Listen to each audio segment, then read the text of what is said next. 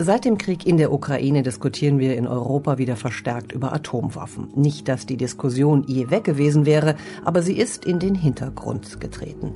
Wir erinnern uns, vor genau 30 Jahren, am 3. Januar 1993, haben der amerikanische Präsident George W. Bush und der russische Präsident Boris Yeltsin den START-2-Vertrag unterzeichnet. Er sollte die strategischen Atomsprengköpfe beider Länder abbauen.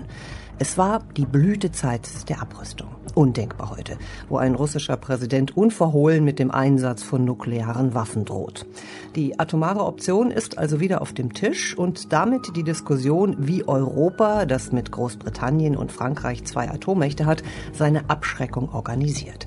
Bislang hat man sich in Deutschland auf den amerikanischen Schutzschirm verlassen, aber nicht erst seit dem Krieg in der Ukraine verstärken sich die Stimmen, die eine französische Rückversicherung fordern. Die, um es gleich zu sagen, keiner wirklich für realistisch gehalten hat. Aber jetzt vielleicht doch? Also jenseits des Realismus, es gibt schon technische Maßnahmen, die man treffen kann. Es gibt Möglichkeiten, aber die sind alle kostspielig und sie sind im besten Fall kostspielig, im schlimmsten Fall problematisch im eigenen Sinne. Die USA spielen nach wie vor offensichtlich eine sehr große Rolle in Europa. Und solange sich die Situation in Europa und den USA nicht wirklich dramatisch verändert, dürften nur wenige Europäer wirklich die Rolle Washingtons als Europas Sicherheitsgarant in Frage stellen wollen. Unser Thema heute, französischer Nuklearschirm für Europa, mehr Sicherheit oder falsche Hoffnung. Schön, dass Sie uns zuhören. Ich bin Nana Brink und in der Runde begrüße ich Lydia Wachs und Livio Horowitz, beide Wissenschaftler in der Forschungsgruppe Sicherheitspolitik, dort im Projekt Strategic Threat Analysis and Nuclear Disorder, kurz STAND genannt. Die beschäftigen sich mit der Veränderung der nuklearen Ordnung und was das letztlich für Deutschlands Sicherheitspolitik bedeutet. Herzlich willkommen. Hallo, vielen Dank. Hallo, freue mich dabei zu sein. Erstmal eine kurze Frage an beide. Warum müssen wir uns damit beschäftigen? Ich habe schon gesagt, wenn es doch ein sehr unwahrscheinliches Szenario ist. Also Politiker und Journalisten verlangen immer wieder, dass Frankreich mehr macht. Und das ist auch nicht überraschend. Wir hatten Präsident Trump, wir haben einen Krieg Russlands. Und es ist kein Wunder, dass Menschen nach Lösungen suchen. Frankreich ist um die Ecke. Ihre Atomwaffen scheinen auf dem ersten Blick eine gute Lösung zu sein aber nur auf den ersten Blick. Genau, und hinzu kommt eben, dass es zwischen diesen beiden Polen in der Debatte, also einerseits quasi gar nichts zu tun und andererseits einen französischen Nuklearschirm für Europa zu schaffen, durchaus sinnvolle und mögliche Schritte hin zu einer abgestimmteren europäischen Abschreckungspolitik gibt. Und mit denen sollte man sich eben schon gerade auch angesichts der Veränderungen in der europäischen Sicherheitsordnung auseinandersetzen. Und genau das wollen wir jetzt machen. Aber erstmal schauen wir uns die unterschiedlichen Vorstellungen an. Wie sehen die denn aus, äh, Livia Horowitz? Wer fordert was und mit welcher Absicht? Na, es gibt zwei Denkschulen und die gehen von sehr unterschiedlichen Annahmen aus. Ja, die erste Denkschule war besonders aktiv während der Trump-Präsidentschaft. Der amerikanische Präsident hatte immer wieder die NATO in Frage gestellt. Also sagt dann halt diese Denkschule, die Amerikaner haben zwar sehr viele Atomwaffen, sie haben auch unterschiedliche Atomwaffen, sie sind auch die konventionelle Militärmacht der Welt, aber vielleicht bleiben sie nicht lange in Europa, vielleicht haben sie andere Sorgen, zu Hause, Isolationismus, in Asien, Chinas Aufstieg wir müssen uns äh, um unsere eigene Sicherheit sorgen. So, und innerhalb dieser Schule sagen dann einige, wir müssen sowohl konventionelle Streitkräfte aufbauen als auch nukleare Fähigkeiten äh, weiterentwickeln. Und andere denken nur, wir brauchen eine günstigere Lösung, um hauptsächlich Russland davon äh, abzuschrecken, Europa anzugreifen. So, das ist die Idee dieser ersten Schule. Und sie schauen dann nach Frankreich, da gibt's Atomwaffen. Und so soll Paris nicht nur sich selbst, sondern ganz Europa beschützen. Ein Nuklearschirm aufspannen. Dann könnten wir den Amerikanern sagen, wir brauchen eure erweiterte Abschreckung gar nicht mehr. Paris hat eure Rolle eingenommen. Und manche wollen, dass Frankreich dies einfach so bewerkstelligt. Andere wollen Frankreichs Atomwaffen in einem gesamteuropäischen Arsenal integrieren, vielleicht zusammen mit den Waffen Großbritanniens. Und dann ist natürlich naheliegend, dass Deutschland auch an diesem Plan auch sich finanziell beteiligt, entweder indem man Paris direkt Geld gibt oder in einem europäischen Rahmen sich finanziell beteiligt. So die erste Schule. Und die zweite Denkschule sagt, jetzt, da die Amerikaner im Ukraine-Krieg gezeigt haben, dass sie ganz wohl bereit sind, Geld auszugeben, Risiken auf sich zu nehmen, um für Europas Sicherheit zu sorgen, ähm, ist es eher unwahrscheinlich, dass sie wieder weggehen oder auf absehbare Zeit. Sie bleiben involviert Und jetzt wollen einige, dass Frankreich die Rückversicherung aus Washington stärkt. Mit anderen Worten, da die Bedrohung aus Russland größer ist, als wir angenommen haben, sind wir zum Schluss gelangt, dass Doppel besser hält. Und Paris soll ran. Eine komplementäre Abschreckung. Nun haben Sie die beiden Optionen wunderbar auf den Tisch gelegt, Livio Horowitz, aber die Frage bleibt doch, was denkt denn Paris darüber? Frankreichs Vorstellungen sind viel begrenzter, als die meisten Vertreter der deutschen Denkschulen sich erhoffen oder erträumen. Diese Vorschläge aus Paris lassen sich wieder in zwei aufteilen. Erstens, Paris hat schon seit einigen Jahrzehnten immer wieder gesagt, Frankreichs Atomwaffen haben eine europäische Dimension. Wie soll das funktionieren? Diese Waffen sollen ja Gefahren gegen Frankreichs vitale Interessen abwenden, so die Doktrin. Und dann sagen französische Präsidenten immer wieder, dass Frankreichs vitale Interessen eine europäische Dimension haben. Es besteht also eine gewisse Ambiguität oder Ambiguität generell, was genau in Europa für Frankreich vital ist. Und davon erhofft sich Paris diese zusätzliche Abschreckung, diese europäische Rolle. Nur, wo genau sind diese vitalen Interessen? Sind sie angegriffen, wenn die russischen Truppen den Rhein überqueren? Oder die Oder? Oder doch den Siret im Osten Rumäniens? Oder im Baltikum? Das sagt Frankreich nicht.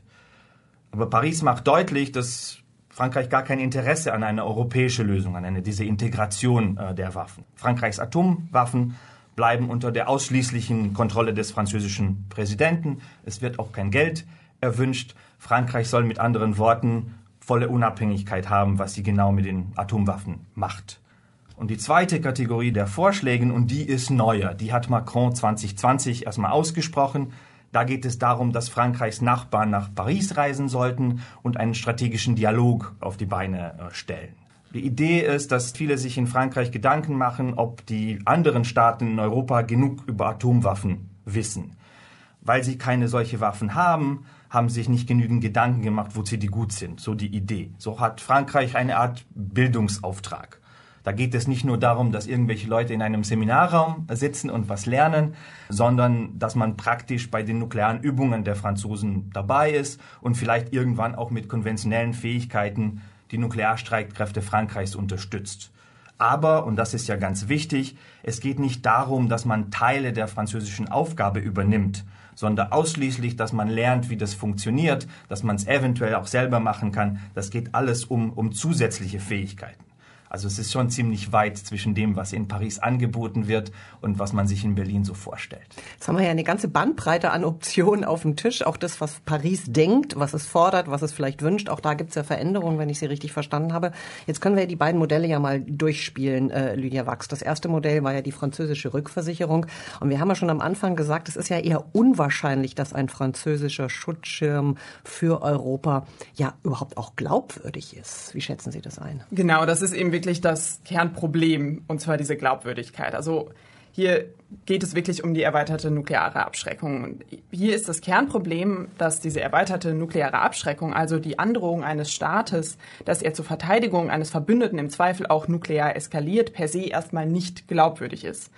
Das ist eben anders als bei der Verteidigung des eigenen Territoriums. Wenn ein Staat selber droht, dass er alles unternimmt, um seine Existenz zu schützen, dann ist das ja durchaus glaubwürdig. Das ist, kann man sich vorstellen, wie wenn ich jetzt auf der Straße bin und äh, gewalttätig angegriffen werde. So, wenn ich drohe, dass ich zu meiner Selbstverteidigung alles unternehme, dann ist das durchaus glaubwürdig. Wenn ich aber sage, ich verteidige auch einen Freund oder eine Freundin, wenn diese sich diesem Risiko aussetzt und womit ich mich dann selber eben auch dem Risiko aussetze, dass ich dabei angegriffen werde, dass ich dabei vielleicht umkomme, dann ist es eben nicht unbedingt glaubwürdig, sondern hängt eben von unterschiedlichen Faktoren ab und von meiner Beziehung zu dieser Person etc. So. Und das ist eben auch bei der erweiterten Abschreckung. Sie muss eben glaubwürdig gemacht werden. Und das ist letztendlich einfach sehr schwierig, denn es ist am Ende ein subjektives Phänomen. Das heißt, ein Staat kann nicht einfach nur proklamieren, ich schütze, ich verteidige einen anderen Staat, sondern er muss ja letztendlich seine Gegner und die Verbündeten davon überzeugen. Und da spielen eben unterschiedliche Faktoren eine wichtige Rolle. Wenn wir uns das mal kurz bei den USA anschauen, dann hatten sie bisher immer Probleme glaubhaft zu machen, dass sie selbst bei einer begrenzten Aggression gegen Territorium von Verbündeten, Tausenden von Kilometern von US-Festland entfernt, bereit sind, diese zu verteidigen und sich eben dem Risiko eines Gegenschlags auszusetzen. Nun, die US-Sicherheitsversprechen wurden jedoch dadurch gestärkt, dass eben Europa eine sehr große Rolle auch in der Globalstrategie der USA gespielt haben, also dass die USA großes politisches Interesse an Europa hatten und auch nach wie vor haben. Und zudem haben die USA auch bestimmte Anpassungen ihrer Nuklearstrategie und ihres Arsenals vorgenommen. Beispielsweise auch die Schaffung der nuklearen Teilhabe, die ja so einen institutionellen Rahmen der, für Konsultationen mit Verbündeten über Nuklearpolitik ermöglicht. Also das heißt, sie haben versucht, hier durch verschiedene Anpassungen diesen Zweifeln entgegenzuwirken. Nun stünde eben Paris vor genau diesen gleichen Problemen, wenn nicht sogar größeren Problemen. Das heißt, es müsste glaubhaft machen, dass seine Interessen an der europäischen Ordnung so gewichtig sind, dass es im Zweifel die Zerstörung des eigenen Landes für die Verteidigung Europas in Kauf nehmen würde. Und daran bestehen eben insbesondere auch unter den zentral- und osteuropäischen Staaten Zweifel. Denn Frankreichs Europa- und Russlandpolitik so in den vergangenen Jahrzehnten haben hier eher Zweifel aufkommen lassen, dass, dass Frankreich eben da wirklich alles unternehmen würde. Naja, nicht nur in der Vergangenheit. Also Macron hat ja immer auch klar gemacht, ich halte noch irgendwie eine Hand hin Richtung Russland. Ich telefoniere auch mit dem russischen Präsidenten. Das ist ja noch gar nicht so lange her.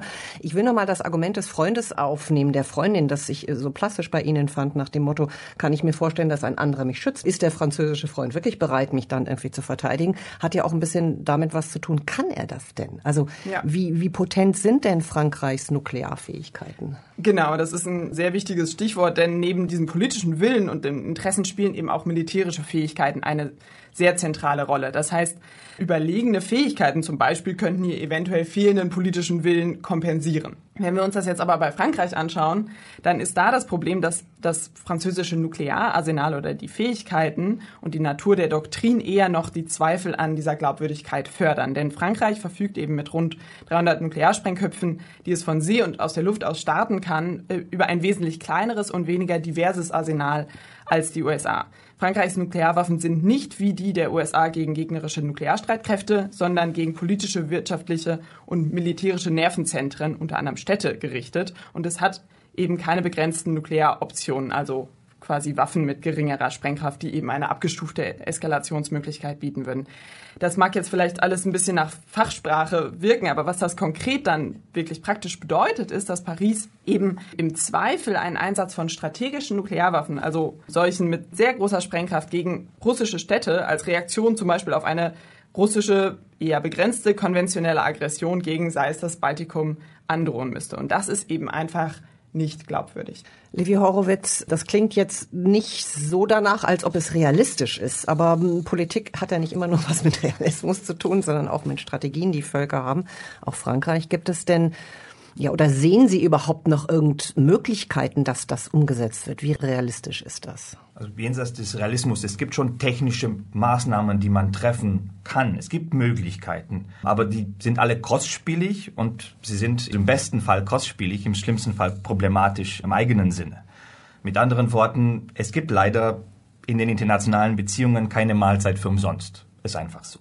Also eine Lösung liegt einfach auf der Hand, ja, ist aber extrem unwahrscheinlich. Rein hypothetisch, wenn alle Verbündete Frankreichs Zugang zu den Atomwaffen hätten, dann könnten alle damit drohen, mit solchen Waffen auf einen Angriff zu antworten. Das gliche einer Minimalabschreckung, wie zum Beispiel China sie lange praktiziert hat.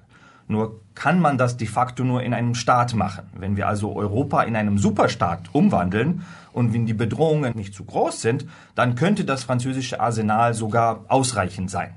Nur, wie Sie wahrscheinlich gleich sehen, gibt es ein kleines Problem. Davon sind wir sehr weit weg. Ja, es ist keine realistische äh, Option. Und solange wir separate Staaten in Europa haben, wird Frankreich nie ihre Atomwaffen an alle einfach so weitergeben. Nicht davon zu sprechen, dass das illegal wäre. Das sind alles Mitglieder im Atomwaffensperrvertrag. Sie haben alle versprochen, sich keine solche Waffen anzulegen. Und nicht davon zu sprechen, dass viele Staaten in Europa solche Waffen gar nicht wollen. Sei es Österreich, sei es Irland, sie glauben nicht an nukleare Abschreckung. So, und wenn man die zweite Möglichkeit ansieht, dann ist eine weitere erweiterte Abschreckung im Sinne, so wie die Amerikaner sie praktizieren, möglich, theoretisch oder rein technisch. Dafür müssten die anderen Staaten eine Art Teilhabe bekommen, indem sie zum Beispiel erst im Extremfall Zugang zu den französischen Waffen erlangen. Oder indem es zumindest klare Konsultationsmechanismen gibt, wie und wann darüber entschieden wird, Atomwaffen zur Verteidigung der Verbündete einzusetzen. Also die Vereinigten Staaten von Europa, ich glaube, das erleben wir nicht mehr, aber wer weiß, vielleicht eine theoretische Möglichkeit immerhin. Das klingt nicht sehr danach, als ob es realistisch ist, aber es gibt ja noch die zweite Option, äh, die wir hier auch auf dem Tisch haben, nämlich dass Frankreich mehr Zusammenarbeit ermöglicht, es koordiniert, also quasi eine Teilhabe anderer Natur vielleicht möglich macht, Lydia Wachs. Wie könnte das denn aussehen und was müssten denn die Bedingungen sein? Genau, also wie Livio Horowitz schon gesagt hat, also wenn wir uns die vergangenen Entwicklungen wirklich anschauen, dann ist es eben unwahrscheinlich, dass Frankreichs Nuklearwaffen in absehbarer Zeit wirklich eine größere Rolle in Europa spielen werden. Selbst jetzt eben, wenn wir uns die Reaktion auf den Krieg in der Ukraine anschauen, dann hat hier die Führung Washingtons eine zentrale Rolle gespielt. Nur Washington konnte sozusagen die Verbündeten in Europa wirklich zusammentrommeln und dazu bewegen, hier substanziell die Ukraine zu unterstützen. Das heißt, die USA spielen nach wie vor offensichtlich eine sehr große Rolle in Europa. Und solange sich die Situation in Europa und den USA nicht wirklich dramatisch verändert, dürften nur wenige Europäer wirklich die Rolle Washingtons als Europas Sicherheitsgarant in Frage stellen wollen. Dennoch können eben eine Reihe begrenzter Schritte gegebenenfalls doch möglich sein. Das hatte ich ja eben schon ganz am Anfang gesagt. Das ist ja schon Möglichkeiten eben zwischen diesem extremen Beispiel äh, Nuklearschirm und, und gar nichts tun gibt. Und zwar aus zwei Gründen könnten die eventuell jetzt auch möglicher oder realistischer werden. Und zwar erstens könnte eben Frankreich zu dem Schluss kommen, dass das Interesse zahlreicher europäischer Staaten an der Stärkung ähm, der nuklearen Abschreckung aufgrund eben Moskaus Vorgehen, aufgrund des Krieges und dieser Nuklearrhetorik wächst. Das heißt, dass eine stärkere französische Rolle innerhalb der NATO derzeit vielleicht doch am sinnvollsten ist. Das ist vielleicht der eine Schluss, zu dem Frankreich kommen könnte. Zweitens könnten aber eben auch innereuropäische politische Dynamiken da mit reinspielen, und zwar insbesondere Deutschlands Vorstoß, die europäische Luftverteidigung zu stärken. Das ist jetzt nochmal ein ganz anderes Thema, aber das könnte eben da auch mit reinspielen, denn Berlin will ja jetzt eben angesichts der Bedrohungslage mit einem neuen Programm die europäische Luftverteidigung gegen ballistische Flugkörper, also Raketen etc. stärken. Paris fürchtet hier aber jetzt mal grob oder runtergebrochen. Erstens, dass sich dies negativ auf die europäische Rüstungsindustrie auswirken könnte, da Deutschland diese Fähigkeiten von außereuropäischen Staaten beschaffen würde. Und zweitens will Frankreich eben gerade auch aufgrund des eigenen Nuklearpotenzials lieber auf Abschreckung als auf Verteidigung setzen. Das heißt, diese Initiative widerspricht letztendlich der französischen Strategie. Und in dieser Gemengelage ist es durchaus möglich, dass Frankreich durch eine Erneuerung und möglichen auch Ausweitung dieser strategischen Dialogangebote, die es da eben zuletzt 2020 gemacht hat, versuchen könnte, eben Berlins Pläne erstmal zu bremsen. Levi Horowitz, dann könnte also Frankreich doch eine größere Rolle spielen bei der nuklearen Abschreckung. Wie würde sich das jetzt einstricken in das, was Lydia Wachs gesagt hat? Also wo wären da Türen oder Optionen? Ich denke, es gibt eine kleine Tür und die ist, äh, dass sich Frankreich weiterhin bemühen wird, das nukleare IQ der Verbündete zu erhöhen. Russlands Nuklearrhetorik hat gezeigt, wie wenig es Nuklearwissen es in Europa doch gibt und besonders in den Nationen, die keine Atomwaffen besitzen. Und mal ehrlich, ähm, es ist nicht überraschend, denn wer möchte sich lange mit diesen schrecklichen Waffen auseinandersetzen, wenn man das nicht muss? Vielleicht Lydia und Livio bei der SBP und noch eine Handvoll Leuten, äh, aber sonst niemand. Aber der Krieg und Putins Drohungen zwingen uns. Ja, mehr über Abschreckung, über Rückversicherung, über Trägersysteme, über Eskalation und wahrscheinlich auch über das Management von Eskalation zu lernen. Das ist alles nicht Nuklearphysik, aber es will erlernt werden. Und ich denke, da wird sich Frankreich engagieren. Und wenn man das so hört, was, was die Leute aus Paris erzählen, dann ist das eine Tür, durch die sie gehen werden. Und zweitens, was auch denke ich, möglich ist, ist, dass wir in, den, in verschiedenen Rahmen zusätzliche Abschreckungsdimensionen des französischen Arsenals besprechen und stärken. Frankreich wollte das immer bilateral machen, immer im kleinen Rahmen, immer mit ihren Nachbarn. Ich denke, daraus wird nichts werden nach diesem Krieg oder im, im Rahmen von dem, was jetzt gerade passiert. Und die Frage ist, ob Paris bereit ist, sich zusammenreißen kann, diese Frage intensiver innerhalb der NATO zu besprechen oder ob die Stimmen aus Frankreich, die sagen, das ist der erste Schritt, um äh, die Unabhängigkeit gegenüber den USA zu verlieren. Das machen wir gar nicht. Das ist tatsächlich eine Frage. Sicher ist, dass es sowohl für Deutschland als auch für die NATO-Verbündeten aus Osteuropa eine Kooperation innerhalb der NATO zu Nuklearfragen einfach leichter ist. Wenn ich das jetzt runterbreche, sagen Sie ja nichts anderes als Frankreich soll den Nachhilfelehrer spielen. Zum Teil ja. Für die absehbare Zukunft ist das das, was möglich ist. Was bedeutet das für die deutsche Politik? Ja, ich würde hier sagen, dass eben Berlin wirklich eine wichtige Funktion in dieser ganzen Frage spielen kann, und zwar eine Funktion als Brückenbauer. Denn letztendlich, also Brückenbauer zwischen Paris, Washington und auch anderen NATO-Staaten. Denn letztendlich vereint Berlin eben unterschiedliche widerstreitende Interessen in Europa. Einerseits hat es Interesse daran, das US-Engagement in Europa aufrechtzuerhalten. Zweitens will es aber auch die Beziehung eben zu Frankreich natürlich stärken oder gut behalten. Und Deutschland hat auch ein Interesse daran, Friktion innerhalb der NATO, also auch mit anderen NATO-Staaten, das zu vermeiden. Das heißt, Deutschland könnte hier eine Funktion als Brückenbauer ähm, einnehmen und was ich jetzt hier als praktischen Schritt sehen würde, wäre es doch gut, wenn Berlin vielleicht proaktiv auf Paris zugehen würde und Möglichkeiten für eine größere Rolle von Frankreich eben in den nuklearen Strukturen der NATO ausloten würde. Denn nach eben der weitgehend fehlenden Antwort der Bundesregierung auf Macrons Angebote da eben 2020 und den Unstimmigkeiten jetzt über die europäische Luftverteidigung könnte Paris eben gerade jetzt auch einen aktiveren Vorstoß von Seiten Berlins begrüßen. Wäre das im Interesse Deutschlands? Also müsste man das forcieren? Ich würde schon sagen, dass es im Interesse Deutschlands wäre, denn wir sehen, die europäische Ordnung verändert sich. Die USA schauen immer stärker eben auch nach China und wir müssen schon in Europa schauen, wie wir selber vielleicht mehr übernehmen können, aber eben ohne, dass wir, dass wir einerseits Washington oder andere europäische Staaten eben vor den Kopf stoßen. In der Situation möchte man eigentlich nicht stecken, wenn man Politik in Deutschland macht. Trochmann, die abschließende Frage an Sie beide. Sie wissen besser, wie es um das deutsch-französische Verhältnis bestellt ist. Also das, was Sie jetzt eigentlich auf den Tisch gelegt haben, ist ja nicht so realistisch gerade. Oder müssen da beide Seiten über Schatten springen? Sicher müssen beide Seiten über Schatten springen, aber es besteht nicht wirklich eine Alternative. Denn auch mit einem Präsidenten, der uns positiv geneigt ist in Washington. China wird aufsteigen. Die Situation in Asien verändert sich nicht. Populismus und Isolationismus in den USA sind, was sie sind. Äh, uns bleibt in Europa, wir können natürlich den, den Kopf in den Sand stecken und sagen, na, die Deutschen und die Franzosen, die können nicht so gut miteinander. Ist halt schwierig. Oder wir müssen halt Lösungen finden. Und sich darauf zu fokussieren, dass man Atomwaffen als schnelle und einfache Lösung, das funktioniert nicht. Wir müssen ein Gesamtpaket schnüren und da sind politische und wirtschaftliche Fragen im Vordergrund und dann können wir vielleicht auch Nuklearoptionen am Ende eines europäischen Integrationsprozesses einwirken. Ja, da würde ich meinem Kollegen absolut zustimmen. Also ich meine, wir befinden uns gerade eben in ja, einer besonderen neuen Ära oder in einer besonderen Zeit und da muss man natürlich auch irgendwie bereit sein, über gewisse Schatten hinüberzuspringen. Und ich glaube, die Schatten sind jetzt hier auch nicht so groß. Also ja, ich denke, jetzt ist gerade wirklich der Moment, wo Frankreich und Deutschland an der Stelle stärker aufeinander zugehen könnten und aber eben auch die anderen Staaten in Europa dabei mitnehmen und nicht ihr eigenes Ding machen.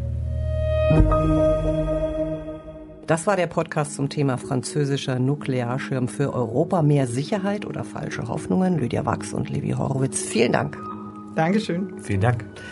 Und Ihnen, liebe Hörerinnen und Hörer, vielen Dank fürs Zuhören. Weiterführende Literatur zum Thema finden Sie in den Show Notes zu dieser Podcast-Folge und Sie können natürlich den SWP-Podcast abonnieren auf den bekannten Plattformen. Alle Informationen über neue Folgen gibt's natürlich auf Facebook, Twitter und auf unserer Website. Ich bin Anna Brink und ich freue mich auf das nächste Mal.